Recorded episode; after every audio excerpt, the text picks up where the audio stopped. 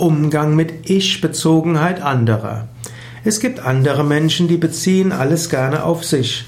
So wie man irgendetwas sagt, dann fühlen sie sich angegriffen. Wie gehst du damit um? Es ist nicht ganz so einfach, wenn du meinst, ein anderer Mensch sei sehr ich-bezogen. Denn das ist schon mal ein großes Urteil. Und letztlich maßt du dir an, über einen Menschen zu urteilen.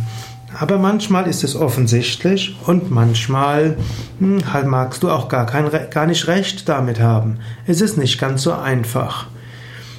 Manchmal musst du einfach sagen, ja, entschuldige bitte, ich wollte das nicht auf dich beziehen. Als ich das und das gesagt hatte, hat das einen anderen Hintergrund gehabt. Manchmal musst du das explizit machen.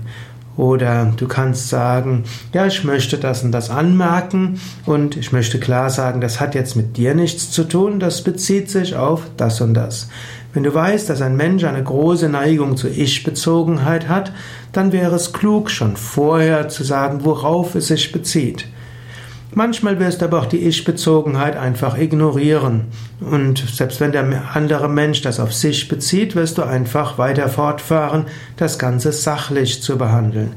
Aber wenn du weißt, dass jemand ein schwaches Selbstwertgefühl hat und deshalb sich immer schnell angegriffen fühlt und deshalb schnell etwas auf sich bezieht, dann gilt es, damit sorgsam umzugehen und einfühlender und mit größerer Sorgfalt das zu sagen, was du sagen willst und aufpassen, dass der andere das vielleicht nicht auf sich beziehen kann.